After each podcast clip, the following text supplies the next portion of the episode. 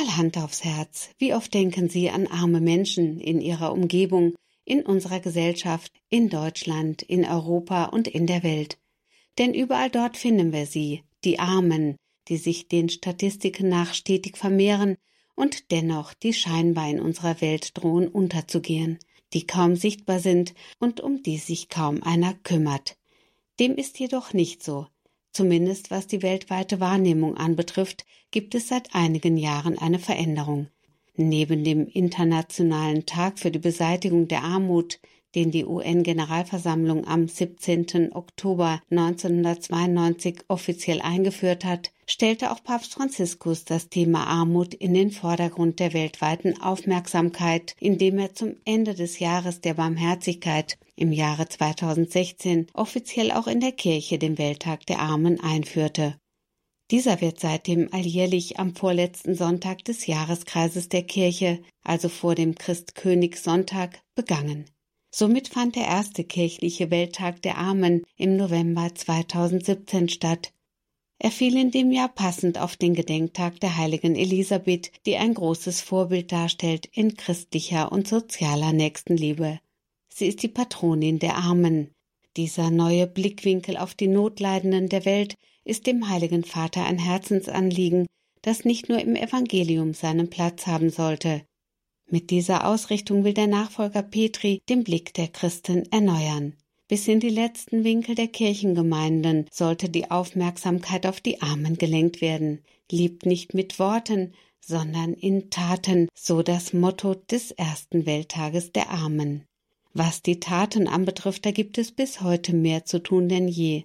Die weltweite Lage hat sich nicht zuletzt durch die Corona-Pandemie und den Krieg in der Ukraine dramatisch verschärft. Werfen wir zunächst einmal einen Blick auf die Definition von Armut. Was ist Armut? Und ab wann gilt der Mensch als arm? Das Bundesministerium für wirtschaftliche Zusammenarbeit und Entwicklung definiert Armut wie folgt. Armut ist die Unfähigkeit, menschliche Grundbedürfnisse zu befriedigen. Zu diesen Bedürfnissen gehören vor allem der Konsum und die Sicherheit von Nahrungsmitteln, Gesundheitsversorgung, Bildung, Ausübung von Rechten, Mitsprache, Sicherheit und Würde sowie menschenwürdige Arbeit. Dabei unterscheidet sich der Begriff allerdings in absolute und relative Armut. Als absolute Armut ist dabei im Allgemeinen ein Zustand definiert, in dem sich ein Mensch die Befriedigung seiner wirtschaftlichen und sozialen Grundbedürfnisse nicht leisten kann. Die Grundbedürfnisse des täglichen Lebens, des täglichen Seins können somit nicht mit eigenen Mitteln gedeckt werden. Relative Armut hingegen beschreibt die Armut im Verhältnis zum jeweiligen gesellschaftlichen Umfeld eines Menschen. Hier wird ziemlich schnell deutlich, dass Armut aufgrund der unterschiedlichen Lebensbedingungen nur schwer zu messen ist. Ebenso wäre es an dieser Stelle wenig hilfreich, Zahlen oder Statistiken über die Armen aufzuführen. Es sei allerdings angemerkt, dass Wissenschaftler davon ausgehen, dass gut zehn Prozent der gesamten Weltbevölkerung als arm eingestuft werden können. Auch in Deutschland nimmt das Armutsrisiko seit den vergangenen Jahren gefährlich zu, wenngleich die Menschen durch den Status der Sozialstaatlichkeit noch verhältnismäßig gut abgesichert sind. Hier zeigt sich, dass ein Bedürftiger in Deutschland kaum mit einem Notleidenden in Afrika zu vergleichen ist. Gleich zu Beginn seiner Amtszeit hat Papst Franziskus mehrfach darauf hingewiesen, dass die Armen sich nicht nur vom Gebet ernähren können. Der Heilige Vater fand deutliche Worte und sprach öffentlich darüber, dass das Gebet nicht das tägliche Brot ersetzen und den Hunger und Durst stillen kann. Die Realität zeigt, dass täglich Menschen den Hungertod erleiden. Somit war es Papst Franziskus ein Anliegen, sich an die Öffentlichkeit zu wenden, um die Politik und die Gesellschaft wachzurütteln und so die weltweite Ungleichheit anzuprangern. Es drängen sich spätestens an dieser Stelle unwillkürlich die Fragen auf, warum leben so viele Menschen in so großer Armut? Wie kommt es zu dieser Armut? Armut hat viele Gesichter. Ursache von Armut sind zunächst einmal die politischen, gesellschaftlichen und auch wirtschaftlichen Rahmenbedingungen in einem Land.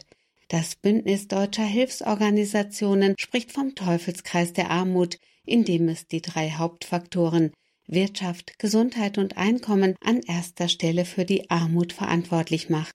Die Ursachen und Folgen bedingen sich gegenseitig. Neben der Globalisierung spielt hier in vielen Ländern natürlich auch der Klimawandel eine zunehmende Rolle. Neben der hohen Zahl der Kinder- und Altersarmut gibt es Anzeichen dafür, dass die Armut weltweit zu zwei Dritteln weiblich sein soll. Unerwähnt lassen wollen wir auch nicht, dass den westlichen Industriestaaten immer wieder angelastet wird, durch Strukturen des globalen Handelns auf Kosten der Armen die Ungleichheit im weltweiten System zu fördern. Dass es eine Ungleichheit im weltweiten System gibt, ist sicherlich unstrittig. Ein weiterer Aspekt, der auch noch Beachtung finden sollte, sind die immer noch spürbaren Folgen des Kolonialismus und der Sklaverei.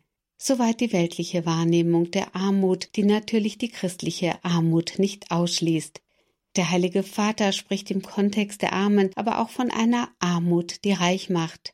Er zeigt das Paradoxon auf, das hier nicht unerwähnt bleiben sollte. Papst Franziskus beruft sich dabei unter anderem auf den heiligen Paulus. Dieser schreibt im zweiten Korinther, es geht nicht darum, dass ihr in Not geratet, indem ihr anderen helft. Es geht um einen Ausgleich. In Matthäus ist zu lesen, dass der wahre Reichtum nicht in Ansammlung von Schätzen besteht, sondern in der gegenseitigen Liebe, die Lasten des anderen zu tragen.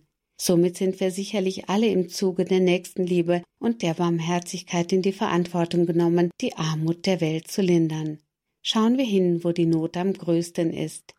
Abschließend ein Zitat von dem Theologen, Philosophen und Mathematiker Christian Gottlieb Trübst, der im 19. Jahrhundert gelebt und gewirkt hat. Vom Elend auf der anderen Straßenseite bis zum Elend in der weiten Welt ist unendlich viel Gelegenheit mitzutragen und mitzuteilen.